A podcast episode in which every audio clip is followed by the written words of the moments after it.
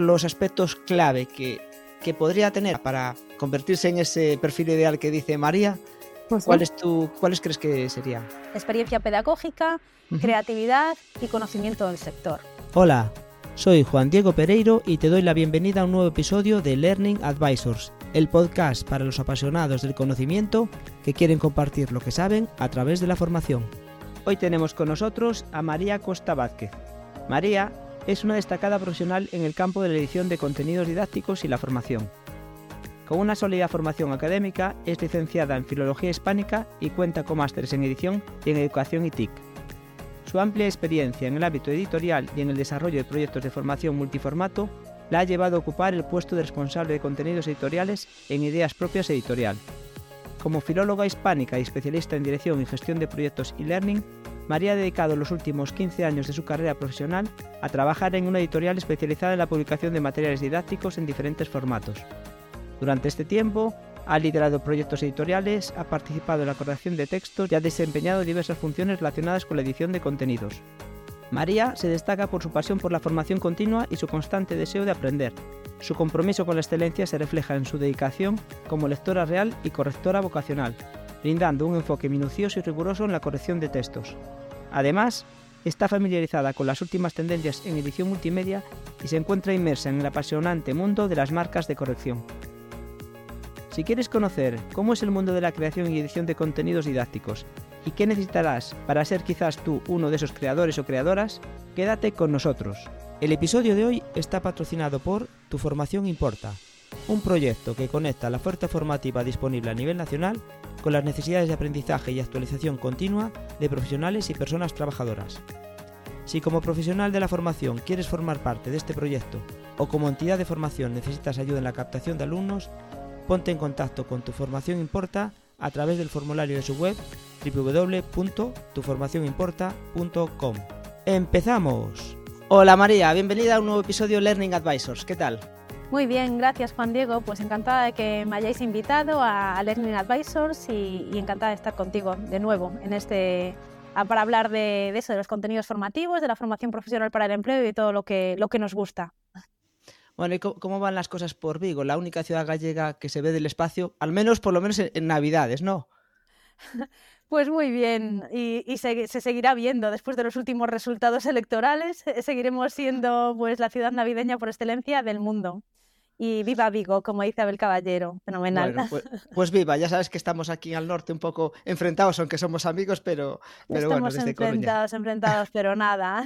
Hay esos, esos duelos amistosos, que todos somos gallegos. Eso, que sean todos así, sí. Mm. Bueno, eh, aunque ya he hecho la presentación formal que hago habitualmente, la pregunta, ¿quién es? ¿De dónde viene y de dónde va? María Costa. Madre mía, pues María Costa, como eh, decías en la presentación, pues eh, soy una lectora. Desde los cuatro años que empecé a leer he devorado libros y siempre me han interesado, pero me ha interesado desde la parte de cómo se hace un libro, cómo presentar un buen contenido para un lector y cómo es todo el proceso de edición. Y nada, soy una apasionada del mundo de las letras, pero también del mundo digital. Eh, soy una humanista digital, soy un perfil de humanidades digitales que creo que pues, es muy importante hoy en día y es un perfil muy buscado en el mercado laboral. Y también pues me encanta todo lo relacionado con la educación y la formación. Por eso desde hace más de 15 años pues eh, me dedico a este mundo, ¿no? a la edición de contenidos eh, para la formación para el empleo. Vale. Pues vamos a empezar un poco eh, aclarando, porque a veces los títulos parece que todos entendemos qué hace cada uno y tal, pero no siempre es así. ¿Qué es y qué hace una responsable de contenidos editoriales en una editorial dedicada a temas de formación? Pues nada, busco perfiles, perfiles de autor, perfiles que creen contenido eh, didáctico, contenido formativo para desarrollar esos, esas especialidades formativas de, de la Funda y del SEPE, certificados de profesionalidad. Eh, busco autores, talentos, eh, reviso sus originales, creo con ellos y construyo textos que son idóneos tanto para el alumnado como para eh, todo el personal docente ¿no? que imparte esos cursos y pues intento que desarrollar tanto esos contenidos en formato manual como también hacer diseños de los cursos y learning, ¿no? A través del diseño instruccional. Muy bien. Y en tu papel de diseño y desarrollo de los cursos en todos estos años, quizás cuáles han sido los principales desafíos a los que te has enfrentado o, o que sigue siendo diarios. Mm, No sé. Pues yo creo que también el desconocimiento por parte de las empresas de todo lo que es la formación y learning, ¿no? Yo creo que la falta de competencias tecnológicas. Eh, en la pandemia se vio mm, de forma muy clara eh, cuando toda la formación presencial pasó a ser virtual, pues esas carencias ¿no? dentro de, la, de, pues eso, de los centros de formación o los centros educativos. Eh, yo creo que ahí necesitaron a marchas forzadas ponerse las pilas. ¿no? El e-learning no es algo que surja, que sea una nueva tecnología, sino que lleva con nosotros muchos años, más de 25 años. Eh, pero sí que es cierto que como que estamos en como muy ahí estamos petrificados en una educación tradicional, con ciertos procesos tradicionales, presenciales, y la verdad es que el e-learning e incorpora pues lo, bueno de la formación presencial con lo bueno de la formación online, ¿no? Esa rotura de barreras geográficas, temporales y todos los, eh, pues los beneficios que supone esta nueva, esta nueva modalidad. Quizás eso, la falta de competencias tecnológicas o digitales por parte de centros y alumnados, sea la principal traba que nos encontramos a la hora de desarrollar contenidos o cursos y learning. Ajá. Y a la hora de eso, de diseñar, de diseñar contenidos, eh, ¿cuáles son las didácticos, me refiero en, concreto, cuáles son las, las principales consideraciones específicas que, debemos tener en cuenta, sea para nosotros propios o sea porque alguien como ideas propias nos los encarga? Em, bueno, a ver, si eh, quieres ser autor de contenidos eh, e-learning, primero tienes que tener conocimientos especializados sobre, o conocimientos profundos sobre un, tema, una materia, ¿no? En la que vas a desarrollar esa formación. Tienes que estar eh, familiarizado con los, con los, conceptos y con pues, las mejores prácticas eh, dentro del campo laboral ¿no? en, el que, en el que te marques, para poder así transmitir una información precisa y actualizada. Eh, después, si quieres ser autor de contenidos, tienes que tener, es importante que tengas experiencia pedagógica, es decir, experiencia en la creación de materiales educativos y en la presentación de esa información pues, de una manera clara y estructurada. Es decir, debes saber cómo diseñar ese contenido para que sea comprensible y atractivo para el público objetivo, que en este caso son los alumnos, utilizando también para ello pues, métodos pedagógicos efectivos. Después es muy importante, si es formación profesional para el empleo, que tengas experiencia en la empresa. Es decir, em, el objetivo es que nosotros eh, recualifiquemos a los trabajadores o, o, adquiramos nuevas competencias según el mercado laboral que es tan cambiante. Eh, y a demanda también de las organizaciones. Por eso es importante que el autor de contenidos sepa pues, qué demandan esas organizaciones o cómo está el mercado laboral para poder enfocar esos contenidos de acuerdo con esos, esos criterios.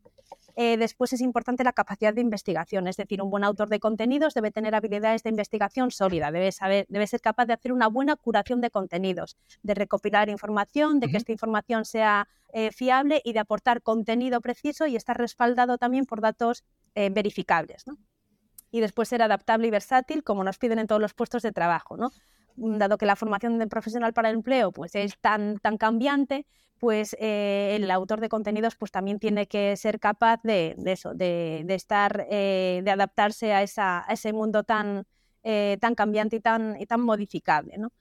después, habilidades de comunicación. Todo autor y toda persona tiene que tener unas habilidades de comunicación, sobre todo de redacción, sólidas y tiene que saber transmitir por escrito, tanto por escrito como oralmente, pero estamos hablando de desarrollo de contenidos, pues de una manera clara y concisa. Además, tiene que saber, tiene que ser capaz de explicar conceptos eh, complejos de manera accesible para todo el estudiantado y después, por supuesto, ser creativo, como nos piden siempre, que no es tan fácil. La capacidad de crear ideas originales y creativas es otro aspecto muy valioso en un autor de contenidos. Esto, pues, eso puede ayudar a que el material de formación pues, sea más interesante, sea más atractivo, eh, tanto para eh, los docentes que imparten ese material que tú creas como para, para, los alumnos. También facilitará pues, la, adquisición, la adquisición de esos objetivos de aprendizaje por parte del alumno. O sea que casi nada. Claro, habilidades de comunicación, todo. Yo, estaba, yo estaba, estabas haciendo enumerando y digo, aún sigue, aún sigue, digo, me imagino a alguien con una capa para poder hacer todo eso, o sea, alguien que medio superhéroe, porque no son pocas cosas, ¿eh? Claro, después está el, el, si queremos un Batman, tenemos un Robin, ¿no? Que en este caso somos los editores, los que ayudamos a ese autor a, pues, a construir ese texto. ¿no? El autor es el especialista o el experto en esas materias, en esas familias profesionales o áreas profesionales, pero el editor es experto en edición, es decir, sabe cómo presentar un contenido para que llegue de forma muy directa, atractiva y con engagement y que los alumnos se sientan motivados en ese formato ¿no? tan especial como puede ser un libro o como también puede ser un curso e-learning. ¿no? Después está también el diseñador instruccional que le da forma a ese contenido, digamos, en bruto original eh, y lo transforma en un curso e-learning, ¿vale? El diseñador instruccional, pues sabemos que es el que da una estructura clara y precisa al contenido, el que diseña los materiales, selecciona los recursos y todo el sistema evaluativo. ¿no? Entonces tiene mucho que ver en, todo el proceso de creación o edición de contenidos formativos. Entonces sí que buscamos un superhéroe que sepa mucho sobre determinadas materias y que tenga pues cualidades pues de habilidades de comunicación, pues que tenga experiencia pedagógica, experiencia en la empresa, pero también está bajo la tutela de un editor que le va a guiar en todo el proceso de, creación de contenidos. Entiendo yo que, o sea, una cosa es hacer contenidos eh, para libro, ¿no? para papel, o sea, para ser leídos y más, y otra cosa es hacer contenidos en learning. O sea, entiendo que las competencias o lo que alguien tiene que saber, incluso la forma de exponerlo, cambia bastante, ¿no? Quizás para más complejo, entiendo yo. Sí, a ver, eh, el libro cada vez ha dejado de ser más plano, ¿no? Ahora, por ejemplo, en Ideas Propias Editorial, en los libros que publicamos incorporamos códigos QR que te llevan una selección de recursos multimedia o también publicamos eh, libros pues, en formato audio o libros digitales, ¿no? Incluso libros digitales enriquecidos. Entonces también el concepto del libro ha cambiado durante los últimos años, pero sí que es cierto que en un contenido e-learning al autor se le pide pues, que sea mucho más directo, un lenguaje digamos más informal, que aporte más recursos, que pueden ser interactivos o que incluya más eh, mm, recursos complementarios, ¿no? PDFs, vídeos, audios que pueden ser trasladados al curso. Entonces la concepción es diferente, el proceso de edición es diferente también. En un proceso de edición de libros como más pausado, más costoso, también intervienen más eh, intermediarios, ¿no? Es decir, ah. interviene el impresor, el distribuidor, mm, el maquetista, el diseñador gráfico. Entonces es como un proceso más pausado, más tradicional en el eh, contenido e-learning, pese, pese, a que también interviene un diseñador gráfico, porque hay que crear esos recursos gráficos, esos recursos didácticos visuales, infografías y demás para complementar el contenido teórico, quizás sea más rápido. También las actualizaciones, cuando se hace una segunda edición de un libro, es más costoso también, ¿no? Porque tienes que descatalogar la primera edición, volver a maquetarla, volver a maquetarla, actualizar los contenidos. En formato digital es mucho más fácil y mucho más directo y rápido, ¿no? Entonces, pues bueno, las dos formas de creación de contenidos tienen sus pros y sus contras, ¿no? Y, bueno, está también pensando ahora que ya dijiste el tema de actualizar. Claro, que ahora mismo, desde hace años, la obsolescencia de un material didáctico en muchos casos es muy, o sea, cada nada, o sea, es cuestión de, a veces de meses, ¿eh? depende, y hay cosas que si vas a cosas muy especializadas de última generación, de semanas. Sí, sí, sí, eh, totalmente, sobre todo en temas de legislación o, por ejemplo, nosotros tenemos un catálogo bastante amplio de contratación laboral o de temas de, laboral, ¿no? que continuamente están cambiando. También en temas educativos, la LOE, la LOCSE, la LOMLOE, siempre tenemos que estar actualizando el catálogo. Yo creo que un buen editor no es aquel que crea muchos contenidos y los pone a disposición del público, sino también el que mantiene actualizado su catálogo. ¿no? Entonces, una gran parte de nuestro trabajo es mantener actualizado nuestro catálogo. ¿no? no podemos servir libros y ponerlos a disposición del público o también generar contenidos e-learning y ponerlo a disposición de otras empresas, pues contenidos que están obsoletos o que, pues eso, que se quedan, eh, tienen material derogado, leyes derogadas y demás. Entonces eso es una gran parte de, mi tarea diaria, pues eso, eh, revisar que todos los contenidos estén, estén actualizados, que es lo que dices, ¿no? Que muchos están, eh, los pones en circulación hoy y dentro de dos meses, sobre todo legislación alimentaria, laboral y educativa, eh, sanitaria, todo está como en proceso de, pues de ser actualizado. Bueno, ya, acabas de destacar uno de los aspectos importantes para que un material sea relevante, que es la actualización, pero si vamos a otros, ¿qué diferencia a lo mejor un material didáctico de otro para que éste sea más efectivo a la hora de, que el aprendizaje sea mejor y relevante también pues en su área? Yo creo que un buen diseño instruccional. Hay muchas empresas o muchos proveedores que ofrecen un material e-learning cuando no es e-learning. Eh, yo me sigo encontrando este tipo de empresas que suben a Moodle unos PDF y dicen que es e-learning. No es e-learning. Un e-learning tiene que pasar por un diseño instruccional, es decir, un diseñador instruccional que eh, proporcione una estructura clara y organizada del curso, que defina los objetivos de aprendizaje, que defina el contenido del curso y la secuencia de las lecciones. También que alinee el contenido con los objetivos eh, de aprendizaje del curso, que estén alineados tanto con los contenidos como con las actividades evaluativas. Esto que asegura pues, que los estudiantes adquieran los conocimientos y las habilidades específicas que se pretenden enseñar y que puedan también aplicarlos en situaciones prácticas, en la vida real o en, el, en su vida profesional. También lo que te comentaba antes del engagement y la motivación, incorporar estrategias y técnicas para mantener el interés y la motivación de, los estudiantes a lo largo del curso es algo fundamental que tienen que tener los contenidos y que tiene que proporcionar también el diseñador instruccional. Puede ser a través de elementos interactivos, de gamificación, de casos de estudio, de ejercicios prácticos, pero debemos em, poner a disposición del alumnado y del docente pues, materiales que, que provoquen ese tipo de engagement, porque uno de los eh, digamos, mm, de, nuestros retos en e-learning es eh, bajar esa alta tasa de abandonos que, tenemos, ¿no? aún hoy en día. Y después también eh, los cursos tienen que ser totalmente accesibles, es decir, da igual la condición de, las personas, sea cual sea sus condiciones específicas, tenemos que proporcionar materiales totalmente accesibles, usables y que cualquier persona, sea su condición la que sea, pueda acceder a esos materiales eh, sin ningún tipo de problema, ni de traba, ni de bloqueo. Mira, y, una pregunta respecto al diseño instruccional, mientras estabas comentando lo, de, lo del engagement y todo eso. El diseñador instruccional tiene que saber, ah, claro, ya no son contenidos solo, o sea, sino que tiene que pensar en que esos contenidos se van a dar de una determinada forma. No es lo mismo un curso 100% asíncrono, sin intervención, sin webinar, sin, no es lo mismo un curso tutorizado que sin tutorización.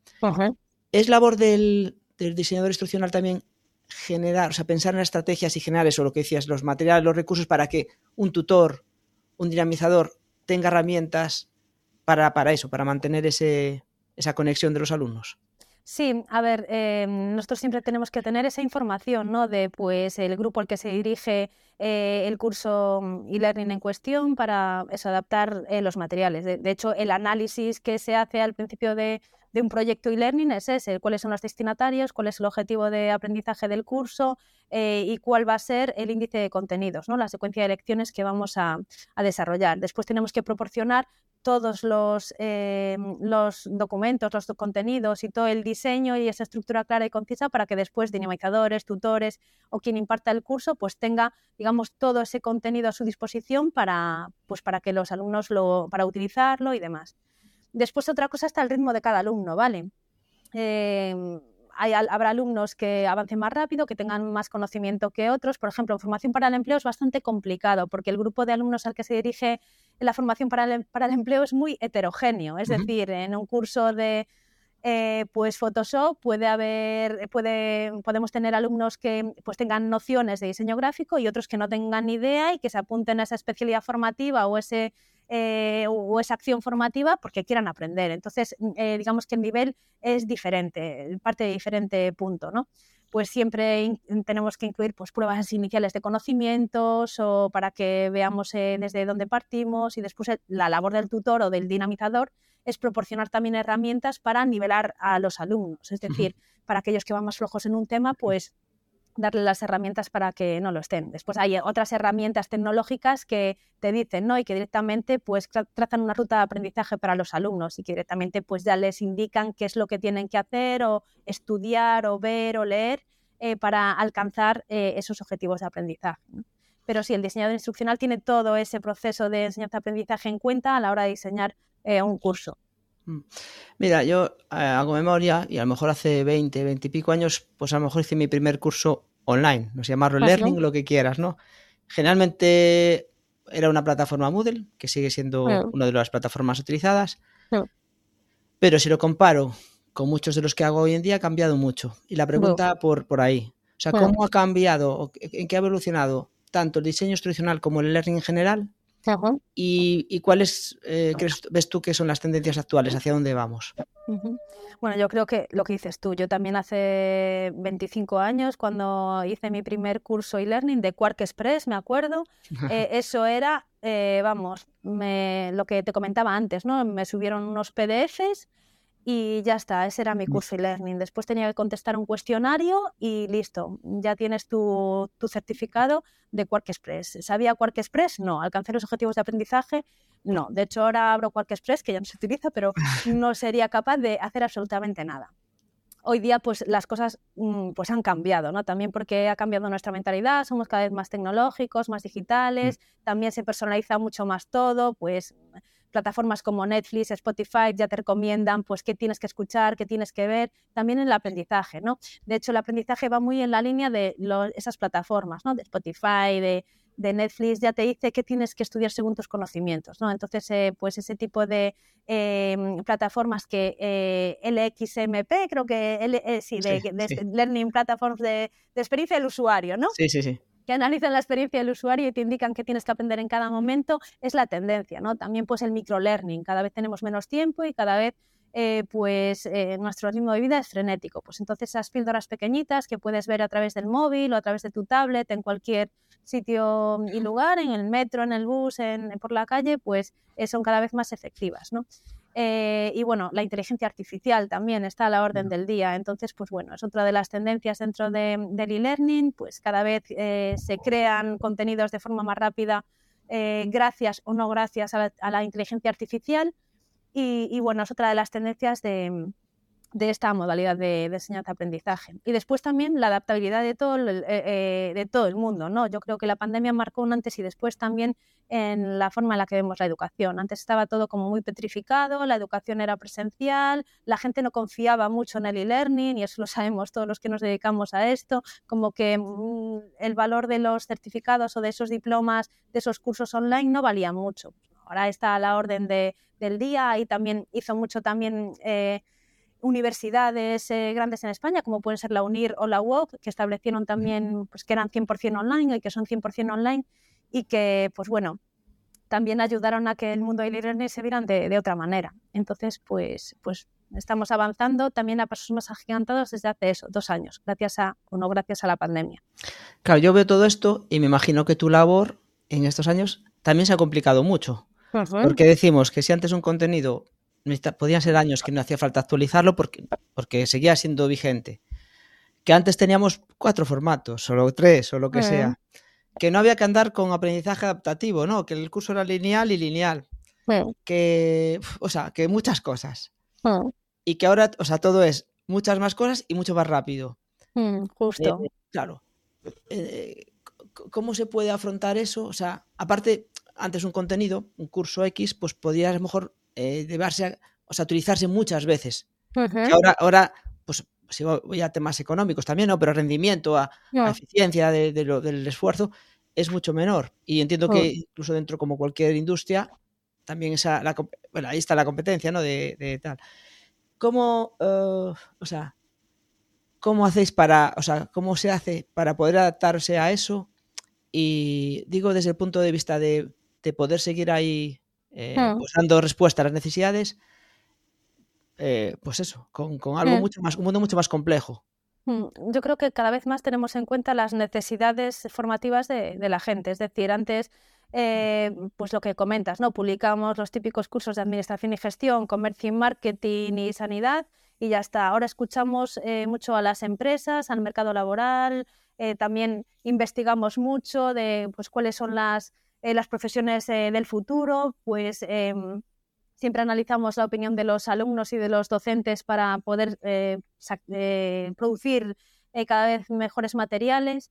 Y, bueno, nos adaptamos también a las circunstancias tan, tan cambiantes del mercado. Yo creo que eso es una labor de investigación y sobre todo pues intentamos cubrir todas las áreas formativas. Antes lo que te comentaba, pues publicábamos a lo mejor muchos temas de, administración y gestión, porque era como la familia profesional potente ahí del SEPE, y ahora no, ahora ya cubrimos varias áreas, eh, desde pues transporte y mantenimiento del vehículo, servicios socioculturales, que también es una de las áreas grandes y cada vez está teniendo más salida, eh, transporte sanitario y sobre todo cada vez más informática y comunicaciones. ¿no? Entonces intentamos cubrir cada vez más y abarcar eh, mucho las áreas en las que se quiere formar la gente.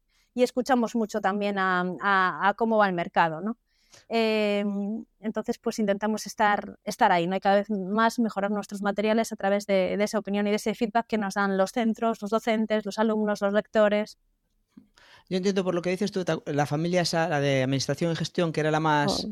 la más fuerte, yo creo que, que lo que se ha hecho es que desde hace años lo que es cierto es que la formación ha cuajado en todos los perfiles, en todos los ámbitos de, profesionales, y antes quizás los que estaban más en contacto con el con quien contrataba la formación, o sea, con la parte administrativa, que es la que, la que bueno, eh, está fuera del día a día de veces de muchas empresas, simplemente es un staff, eran los que quizás contrataban y por eso quizás tenía más desarrollo. No sé si, si puede ir por ahí la cosa. Claro, efectivamente. Antes, pues eso, necesitabas. Los que contrataban eran de administración y gestión y necesitaban reforzar sobre esa área, mm. sobre Excel, Conta Plus, Factura Plus, eh, contabilidad para pymes y se olvidaban de otras.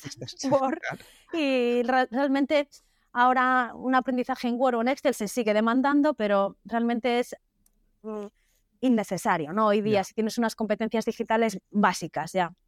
Entonces, pues bueno, se intenta cubrir o recualificar en otras áreas que están aún pues, mm, en vía de, de expansión, como puede ser Big Data, Business Intelligence, inteligencia emocional, incluso otros que son menos atractivos como tanatopraxia, tanatoestética, pero que son igualmente un, necesarios. punto necesarios y que también eh, tendremos que cubrir ese, ese hueco. ¿no? De hecho, hoy estuve revisando esos contenidos porque hay muchos alumnos comprometidos con esos cursos. Entonces, pues bueno, eh, también cursos de, de, programas informáticos, aún lo sigue habiendo, pero quizás un poco más complejos, AutoCAD o programas de eh, pues Java, HTML5, ese tipo de, lenguajes ¿no? de programación, que sigue siendo también algo muy fuerte. Antes no se veía tanto, ahora sí que la gente se forma online en ese tipo de, temáticas.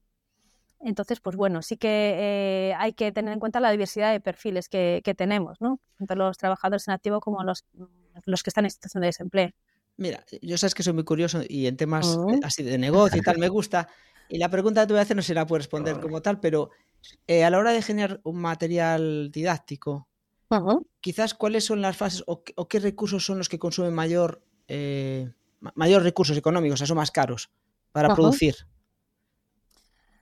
A ver, yo creo que un buen autor, ¿no? Un buen autor también eh, vale dinero, ¿no? Y también vale su tiempo vale dinero y si queremos que cumpla todos los requisitos que te comentaba al principio, pues obviamente tenemos que, darle valor a esa persona que crea, ¿no? Es un creador y, nos aporta eh, esos contenidos que van a ser únicos y van a ser muy valiosos para justamente eh, aumentar la propiedad intelectual de, otras personas, ¿no? Entonces le damos mucho valor a eso. Y después todo el proceso productivo mucha gente desconoce y sobre todo pues autores noveles que trabajan con nosotros desconoce todos los perfiles eh, que están en una editorial. En primer lugar, pues eso, el editor o el diseñador instruccional en el caso de los cursos e-learning, el maquetista, el diseñador gráfico, la persona que monta los cursos en una herramienta de autor, también aquel que los configura en, Moodle, soporte técnico también, si, pues, mm, eh, aporta servicios e-learning como puede ser una plataforma, una aula virtual o lo que sea. Eh, después un gestor de proyectos, eh, un corrector, de, si hablamos de edición, un corrector de estilo, un corrector ortotipográfico y después si hablamos de manuales, pues el distribuidor, el impresor eh, y todo, ¿no? Es decir, son diferentes perfiles eh, que forman parte de todo el proceso. Si queremos que un buen material, pues eh, ponerlo a disposición de, todos los destinatarios, necesita pasar por diferentes tipos de profesionales. Entonces yo creo que hay, por ejemplo, en Ideas Propias Editorial sí que lo tenemos como muy a fuego, ¿no? Marcado como nuestro sello de identidad hay que darle valor al creador de contenidos, pero también debe pasar por un proceso en el que intervienen, intervienen varias figuras, ¿no? Tanto el editor, que es como un humanista digital, eh, como, como el diseñador gráfico, que se encarga de darle un aspecto estético unificado y demás a todos los recursos eh, didácticos planteados y después pues diferentes figuras, ¿no? Que tienen ya más que ver con, con aspectos técnicos. Después, por supuesto, eh, comercial y todo lo que hay en, una empresa, ¿no? Contabilidad, administración y todo para que esa maquinaria funcione. Es bastante difícil. No, bueno, a ver, la pregunta iba con dos, con dos aspectos. Uno es, ya imaginabas, hacer consciente de que a veces las cosas parecen muy fáciles, que hacer un mm. material o hacer algo es esto, mm. pero es que todo lo que implica, porque no es lo mismo hacerlo que tú lo hagas para tu aula, que mm, no entrar en un proceso profesional, ¿no? Editorial que bueno, que ya exige por, por mil razones pues la participación de mucha más gente. Pero me quedó una cosa que es el tema del vídeo, que cada vez está más, es más importante, ¿no? Eh, como, claro, o sea, los, cursos de hace años tenían una edición impecable de vídeo. Impecable me refiero súper profesional. Pero a mí me consta que eso es muy caro. Eh, siendo ahora el vídeo uno de los aspectos más importantes, eh, cómo, desde empresas como la vuestra se, afronta esa, pues eso. Mm, mm. A ver, tienes razón. En realidad el vídeo, pues el proceso de, postproducción del vídeo y demás, pues no es que fuera caro, que también lo era, sino que eh, también el tiempo que dedicabas, ¿no? En nuestro caso sí que facilitamos herramientas a los autores para que graben sus propios vídeos, porque creemos que eso aporta valor. O sea, eh, no voy a coger un vídeo de un repositorio como YouTube o Vimeo si tengo un autor experto en esa materia que me puede explicar a lo mejor un concepto complejo en formato vídeo que es siempre más digerible para el alumnado, ¿no? Eh, le facilitamos herramientas, como por ejemplo Loom, que es una herramienta súper fácil de utilizar, que todo el mundo no tiene que instalarse nada, que puedes darle un clic y ya está, y después ese vídeo pasa por un proceso de, edición, ¿no?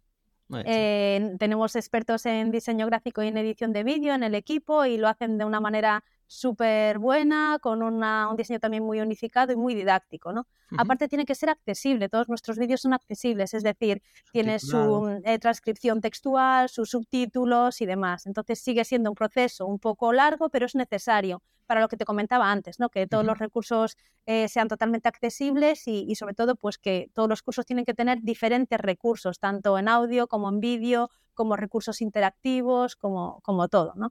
Entonces, pues, pues sí, ese proceso, eh, de hecho, nuestros autores, lo primero que le decimos es, te voy a enseñar qué tienes eh, que hacer para eh, facilitarnos un vídeo. Este vídeo tiene que ser de corta duración, de uno o tres minutos, no más porque si no, el nivel de atención del alumnado baja. Baja.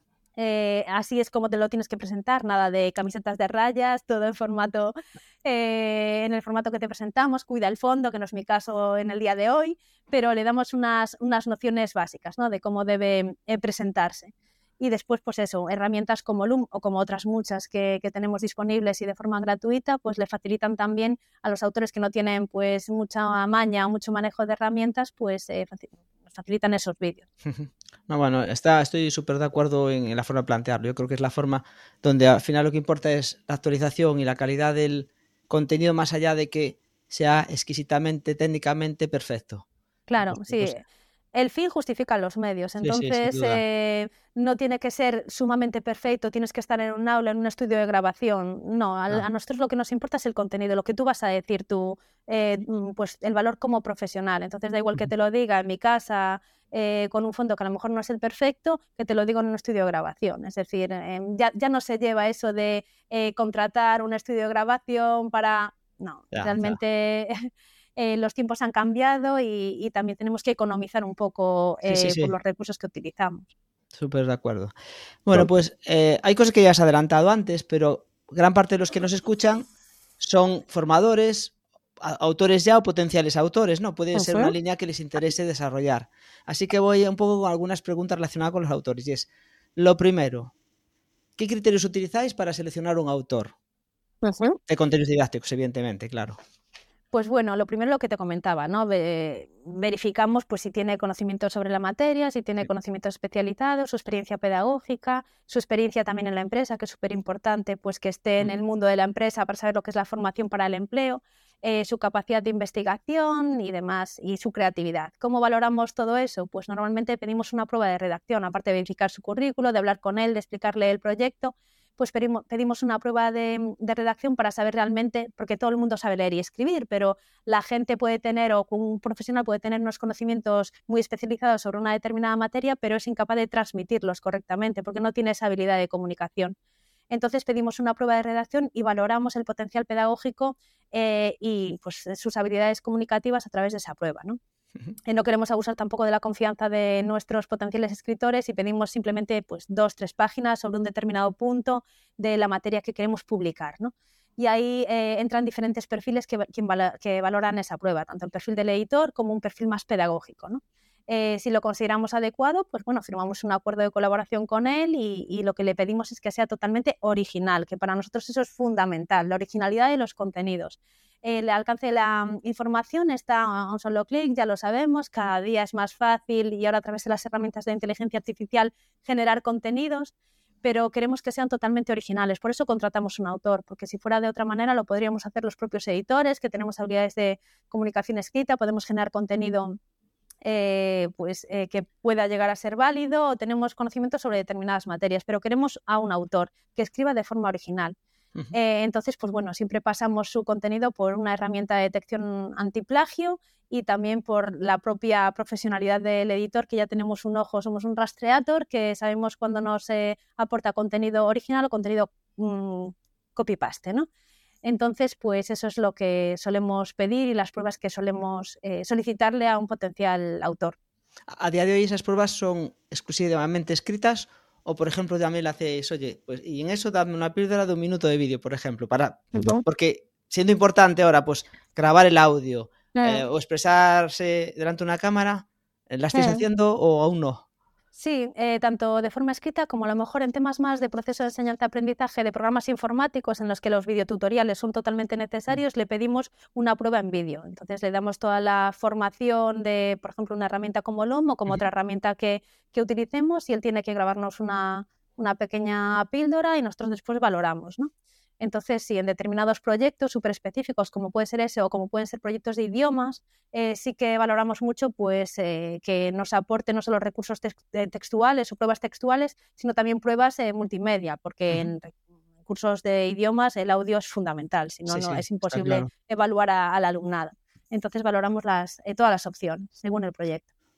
Bueno, si tuvieses que dibujarme eh, un prototipo ideal de tu formador actual, pensando en todo esto que decimos, de los vídeos, de, bueno, todo lo que hemos hablado, eh, evidentemente pedir podemos pedir todo, pero por concretar, a lo mejor los aspectos clave que, que podría tener o que si no los tiene, sobre los que alguien debe trabajar para, para, para convertirse en ese perfil ideal que dice María, ¿cuáles, tu, ¿cuáles crees que serían? Bueno, yo creo que la, la creatividad, la, la, habilidad de comunicación escrita, y, bueno, eh, también ser eh, consciente de a qué sector, en qué sector estamos, ¿no? la formación para el empleo. Eh, porque es un sector muy específico y no es formación reglada, ¿no? que esta también es regulada, no sé por qué en su día los, lo pusieron ahí en el formación no, no reglada. Eh, pero sí que es cierto que tiene que estar, eh, tiene que ser consciente de a quién nos dirigimos. Es decir, queremos eh, que los, las personas que hagan este tipo de formación o bien se recualifiquen o adquieran nuevas competencias laborales, algunas están en situación de desempleo, otras están ocupadas y estamos en ese sector, ¿vale? No es un sector educativo. Entonces yo creo que esas son las tres cualidades con las que me, me, quedaría. Experiencia pedagógica, creatividad y conocimiento del sector. Vale. Yo entiendo que ese conocimiento sobre todo viene muy bien cuando hablas de determinadas cosas y pones ejemplos, pones ejemplos hmm. pensando en hacia dónde va para que la persona también que se forme, ya no solo se forme lo que está, sino que también vaya adquiriendo visión de hmm. futuro, o sea, un poco por todo esto, creo.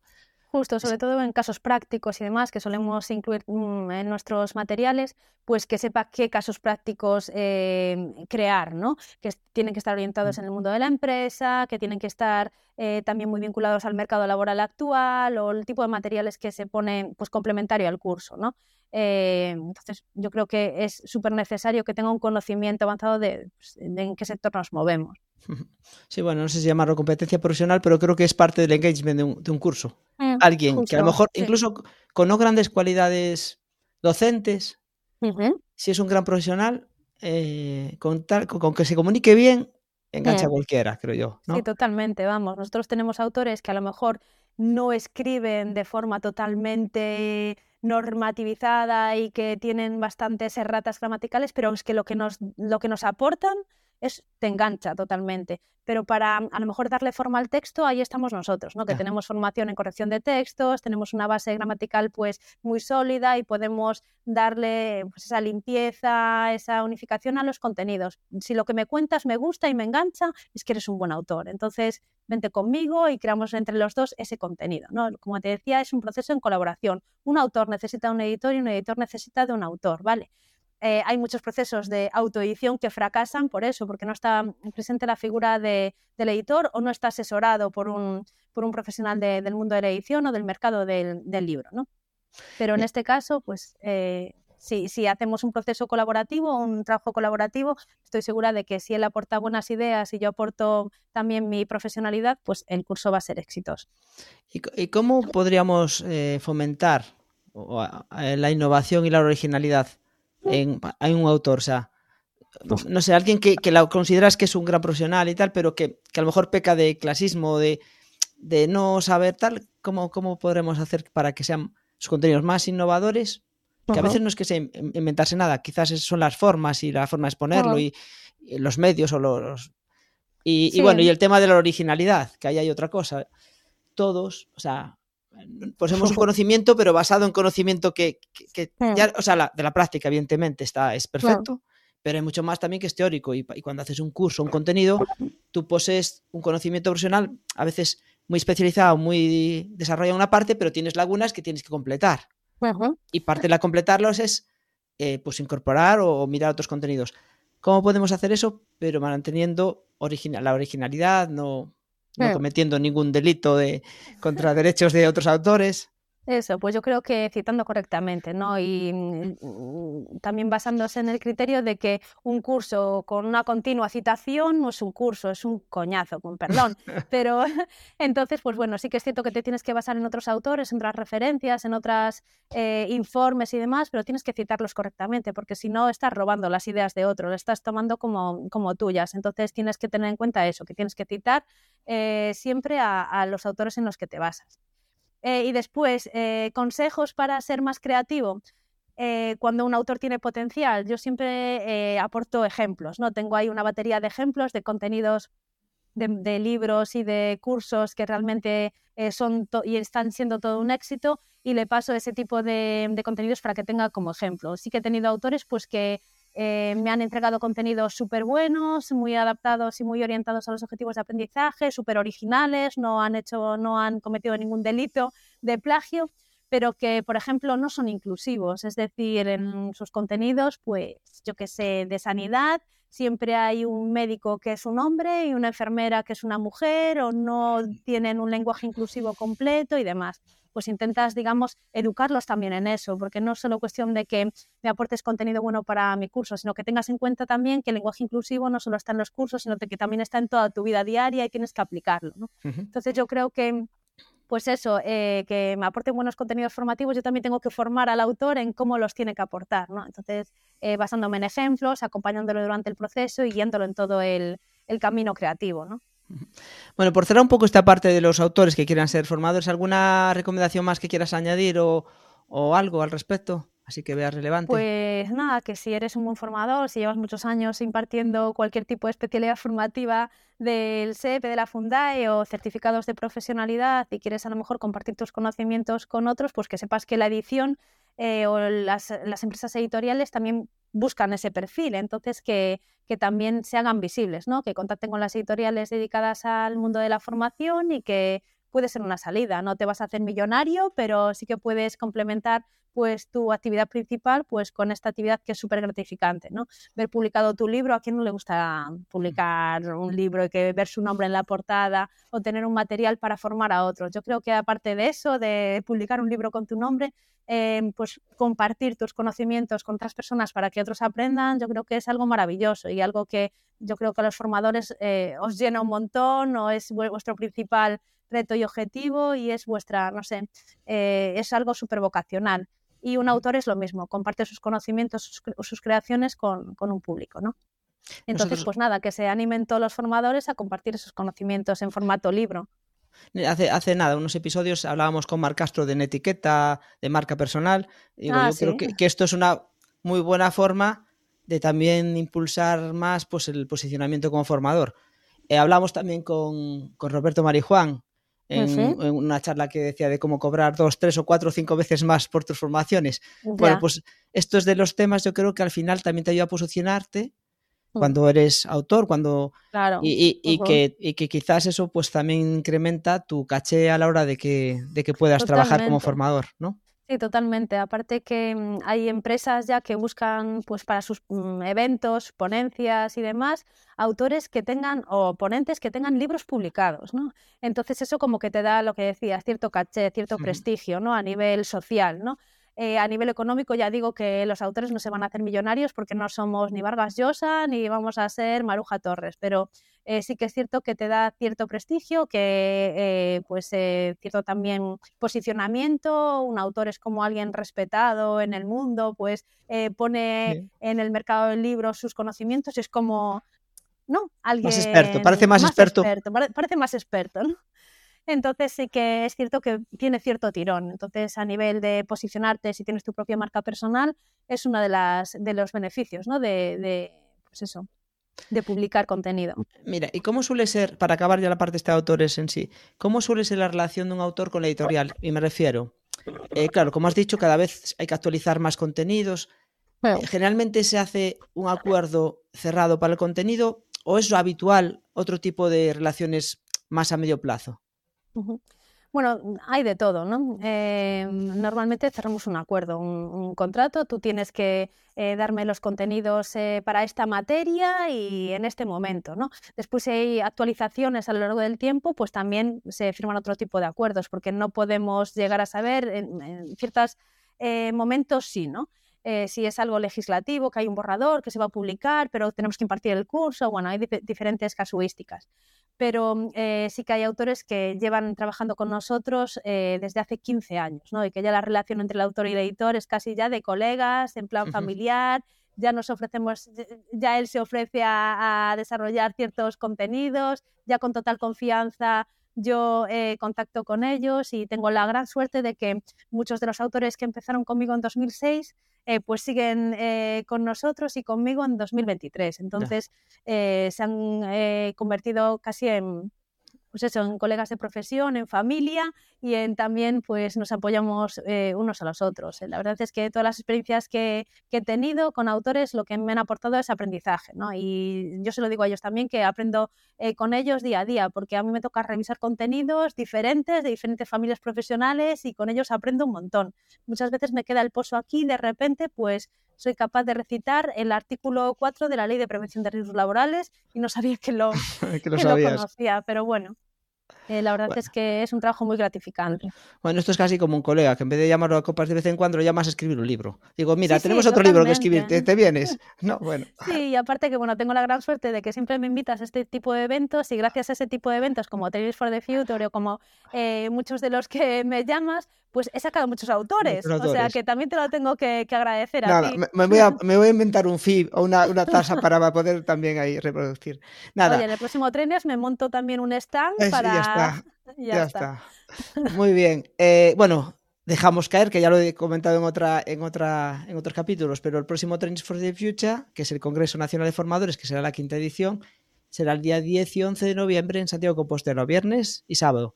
No tenemos aún el programa cerrado, no está abierta las inscripciones, pero quien quiera venir, que vaya reservando cita. Que sepas que yo eh, se lo digo también a muchos autores, ¿eh? porque claro, muchos son formadores docentes y, bueno, que, ya se lo iré pasando también, iré difundiendo el evento. Muy bien, mira, eh, me comentabas cuando, nada, el correo que intercambiamos para preparar el podcast, que de hablar, que era algo interesante hablar de perfil de humanidades digitales en la sociedad actual. Y yo voy a empezar por lo primero. ¿Qué es el perfil de humanidades digitales? ¿Y por qué es importante a día de hoy? Bueno, yo creo que los perfiles de humanidades digitales son cada vez más, relevantes en la actualidad, debido pues que hay un, aumento de, una intersección entre tecnología y las disciplinas más humanísticas. Eh, ¿Por qué? Porque las, digamos que las humanidades digitales desempeñan un papel eh, crucial en la preservación y el acceso a la información. Tenemos como eh, sabemos cómo analizar y, visualizar los datos y sobre todo porque fomentamos la colaboración y la integración de, diferentes disciplinas. Tenemos como características muy importantes. Em, por ejemplo, muchos eh, grandes eh, fundadores de empresas tecnológicas son humanistas. Eh, Susan Wojcicki, que fue directora de YouTube, pues era, estudió historia y literatura. el mm, cofundador de LinkedIn, Reid Hoffman, estudió filosofía. Butterfield, que es cofundador de mm, Flickr, también es licenciado en filosofía. Y la socia fundadora de Defensa, que es el grupo al que pertenezco, Patricia García, es licenciada en filología inglesa. Es decir, que las humanidades digitales aportan unas cualidades como la creatividad y el pensamiento crítico que son imprescindibles en el desarrollo de campos como el Big Data o la inteligencia artificial. por ejemplo, los asistentes de voz eh, o tecnologías como ChatGPT eh, u otras herramientas de, eso, de inteligencia artificial requieren de expertos que conozcan con detalle la forma de comunicarse de las personas y, cómo la tecnología, eh, la tecnología puede comunicarse con los seres humanos y para eso estamos los humanistas digitales, ¿no? los, los perfiles de humanidades digitales. Entonces yo creo que cada vez más eh, pues las humanidades son pilares fundamentales dentro del campo de científico y tecnológico porque cada vez más hay una unión entre el mundo digital y el mundo de las letras. Por ejemplo, el, Big Data en la literatura es algo que es totalmente, eh, pues, digamos que habitual ahora. Eh, ¿Qué hace el Big Data en la literatura? Pues busca patrones escondidos en, las obras literarias o que puedan llegar a, reconocer autores anónimos, ¿no? Entonces, pues es una aplicación eh, que hacen los filólogos. Eh, yo que me licencié hace 1500 años eh, tenía una asignatura que era lingüística computacional, ¿no? que era algo también pues, muy orientado al mundo digital. Es decir, no hay una separación entre ciencias y letras, sino que las ciencias necesitan de las letras y las letras necesitan de las ciencias. Pero cada vez más y ahora es más latente con las nuevas tecnologías, el perfil de humanidades digitales es súper necesario, sobre todo porque mm, es eso, necesitan las nuevas tecnologías de saber cómo se comportan los humanos, cómo se comunican los humanos, cuál es eh, pues, eh, el procesamiento del lenguaje natural y demás, pensando en tecnologías como por ejemplo el famoso chat GPT. Es curioso, en el último eh, podcast que grabé con, con, Dani Suárez de Sapiens, destacaba como competencias más importantes quizás a desarrollar ahora. Hablábamos por formuladores, pero para cualquier persona, la lectoescritura, que al final es algo relacionado muy con las humanidades. Y, bueno, y tiene razón que, que ya, yo ya hace años que siempre se oía que los humanistas, la humanidad, es que era necesario siempre tener a alguien en la empresa y tal, pero nunca como hoy, en la que toda la tecnología que viene nueva, cómo funcionamos con ellas escribiendo además, y, la importancia de cómo escribas es, eh, te da la calidad o el resultado de lo que te devuelve, ¿no? claro. Pues yo creo que nunca, nunca antes se vio esa relación que estás comentando tú, que es efectivamente súper Sí, yo me acuerdo que eso, allá por el año 2001, 2002, en, en, la Facultad de Filología de Santiago de Compostela, pues hablaba mucho de los asistentes de voz, plan de guau, tal, y esas voces súper robotizadas que había, pero que te flipaban, pues ahí tenía mucho que ver, pues, eh, los expertos, los filólogos, ¿no? Los lingüistas, eh, los sociólogos también, que conocían con detalle la forma de comunicarse de las personas y que necesitaban esas empresas tecnológicas de ellos para saber cómo podían comunicarse estos, estas nuevas tecnologías. Entonces, eh, tener ese tipo de conocimientos, pues, eh, hace mejor esa, esa, herramienta tecnológica. Sí, sí, yo creo que antes lo que hacíamos era de ser todos muy humanos, estábamos haciendo un esfuerzo para llevar a digital mil cosas, y ahora lo que hace falta es traerse todo lo digital que hay, que otra vez un poco a lo más humano, que es lo que nos, nos falta, eh, bueno, que estamos empezando a pecar, ¿no? Incluso en, las eh, habilidades que desarrollamos. El otro día incluso escuchaba temas y tiene que ver con todo esto, con que las cosas, eh, las máquinas trabajan para nosotros, que el coeficiente intelectual medio de la, humanidad se está bajando. Y tiene, que ver porque hay otros que trabajan por nosotros que son máquinas. Claro, claro, totalmente de acuerdo, sí, sí. Bueno, ¿y qué, beneficios pueden obtener al integrar en sus proyectos eh, y estrategias de formación, esto un formador o una empresa de formación, el tema de, eso, de las humanidades digitales, ¿cómo, ¿cómo, ves tú que pueden, respecto a lo que hay, eh, mejorar eh, por los resultados de la formación? Pues... ¿Tiene que ver quizás con, con el diseño instruccional? Puede ser, es decir, yo siempre digo que el diseñador instruccional es un editor digital también, con conocimientos pedagógicos, ¿no? con ciertas bases de metodologías pedagógicas. Entonces, eh, y también tecnológicas, porque tenemos que estar, pues, conocer herramientas de autor o estar a la orden del día de las nuevas herramientas que se podemos incorporar. Entonces, sí puede ser un, beneficio para esas empresas, ¿no? Contar con un eh, perfil de humanidades digitales, por eso, por el quizás por la capacidad que tenemos, quizás porque también, como hemos sido siempre los últimos de la cola, en plan de tú eres el rarito que estudia filosofía o que estudia sociología o filología, pues estamos como muy fortalecidos, ¿no? Somos como los, como los Braveheart de, del mundo de la laboral, ¿no?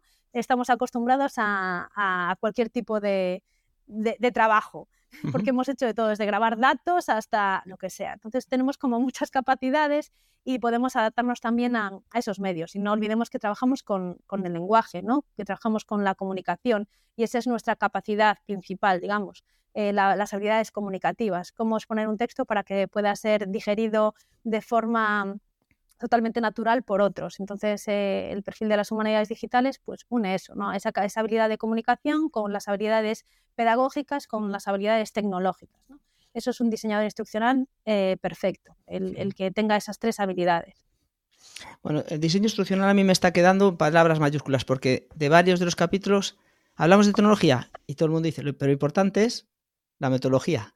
La metodología. que al final hablamos de edición de contenidos. Lo importante es la metodología, el diseño instruccional, o sea, volviendo siempre a diseño instruccional, diseño instruccional. Yo creo que es, no sé, digo gran olvidado, pero sí eh, un gran desconocido para muchos de los que nos dedicamos a la formación, al menos desconocido en, en el nivel que debíamos conocer.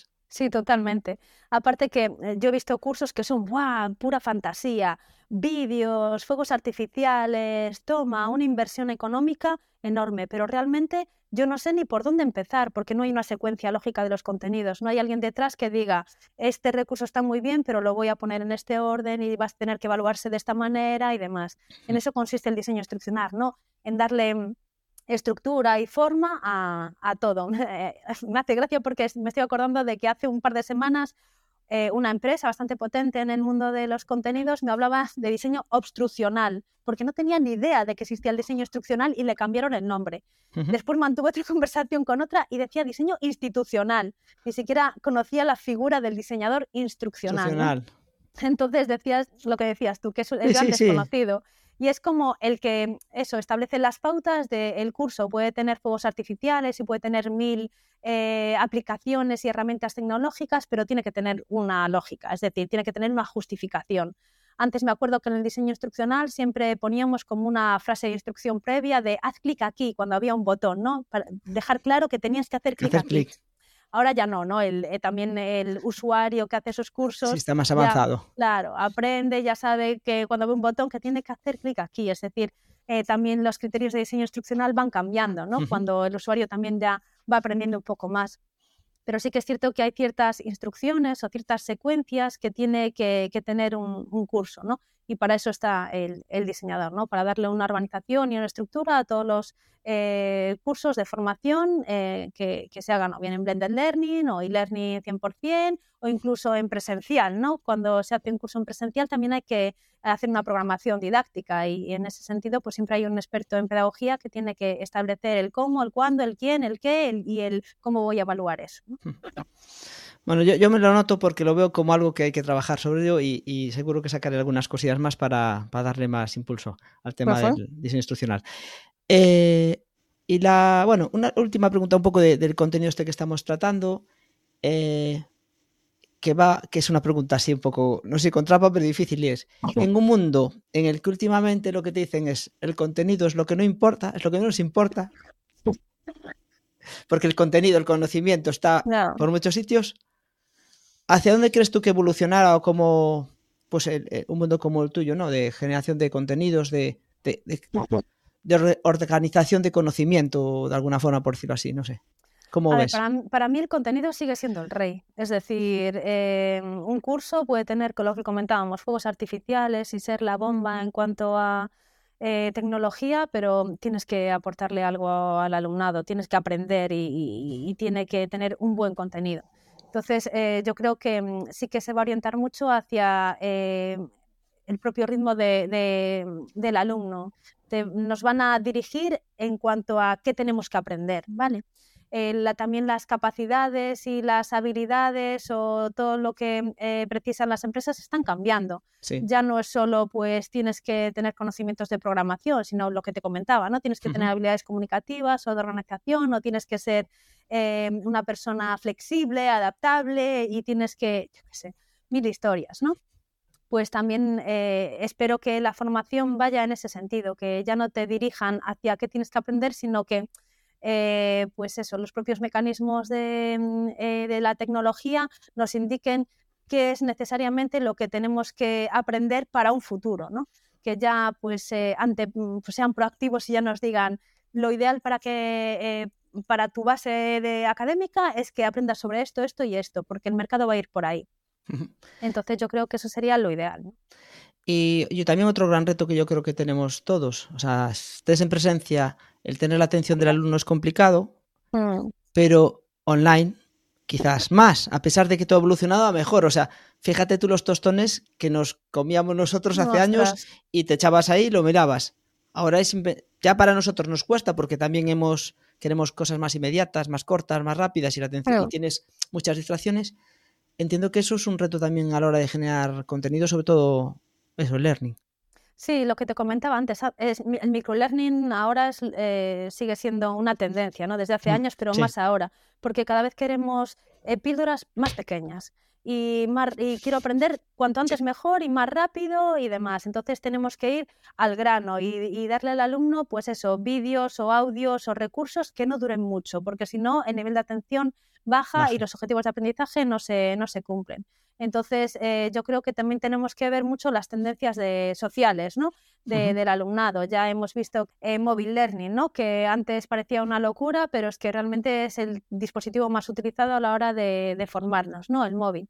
Antes estaba todo como muy orientado a PC, ahora los eh, contenidos tienen que ser responsive y tienen que adaptarse a todos los dispositivos. Entonces, pues bueno, tenemos que estar eh, muy a la orden de esas, de esas tendencias sociales del alumnado. Y aparte que incluso las tendencias en redes sociales, cada vez más se usan eh, redes sociales en TikTok, vídeos rápidos, mm, con pues eso, que den mucho engagement, que enganche mucho al alumnado y demás, pues también tenemos que aportarle ese tipo de eh, de recursos y sobre todo la estética. La estética nosotros nos fijamos mucho en qué es lo que se lleva ahora, ¿no? En cuanto a vídeos, en cuanto a lenguaje, en cuanto a todo, para también adaptar todos nuestros eh, contenidos en, cuanto al, formato, ¿no? Lengua, recursos, colores, todo a ese, a, pues, a los destinatarios. Yo me acuerdo que eh, cada, colección que, mm, eh, que, inauguramos en la editorial le ponemos el color Pantone de este año, ¿no? Porque es el color que se lleva. Entonces, pues bueno, es una forma de también conectar con el público.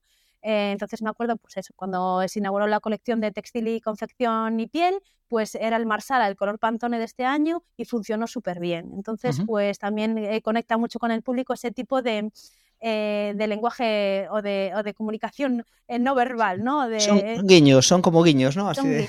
Entonces, pues bueno, o la tipografía incluso, pues ahora se llama más esta tipografía pues em, de palo seco que esta otra. Entonces también incorporamos esa serie de, de, tips, ¿no? Que tienen que ver mucho pues con las tendencias estéticas o gráficas del momento. Bueno, pues eh, creo que ya llevamos un buen contenido y muchas cosas interesantes para quien quien interese el mundo editorial, el tema de la creación de contenidos y hasta el diseño instruccional. Eh, vamos a ir cerrando y lo que te va a preguntar, aunque alguna ya numeraste, pero eh, ¿qué tres herramientas dirías que pueden ser así las más importantes para que un autor, para que pueda utilizar un autor de contenidos o que, deba manejar eh, habitualmente para poder generar contenidos? bueno, Word. Word. Vale, escrito, sin duda. Sí, sale point.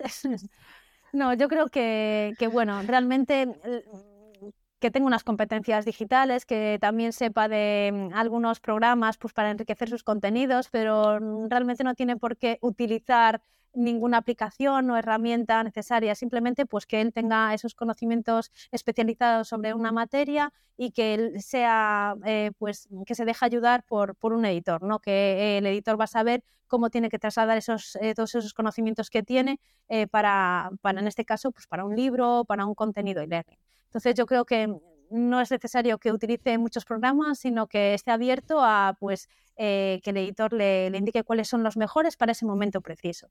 Eh, es, mi opinión, vaya, porque hay muchos autores que no tienen muchas competencias digitales, pero que tienen mucho potencial como autor. Entonces, con tal de que me envíes un Word planito, tú tranquilo que yo después le doy forma como diseñadora instruccional o como editora. Entonces, mm, creo que es Bueno, y voy a cerrar con una pregunta complicada para ti. ¿Qué piensa una editora de ChatGPT y, y de sus sistemas antiplagio? Bueno, a ver, eh, lo de ChatGPT es una locura. En el último Spoiler Learning eh, en el que coincidimos, eh, se nos acercaron muchas, muchos autores que nos ofrecían contenidos generados por ChatGPT.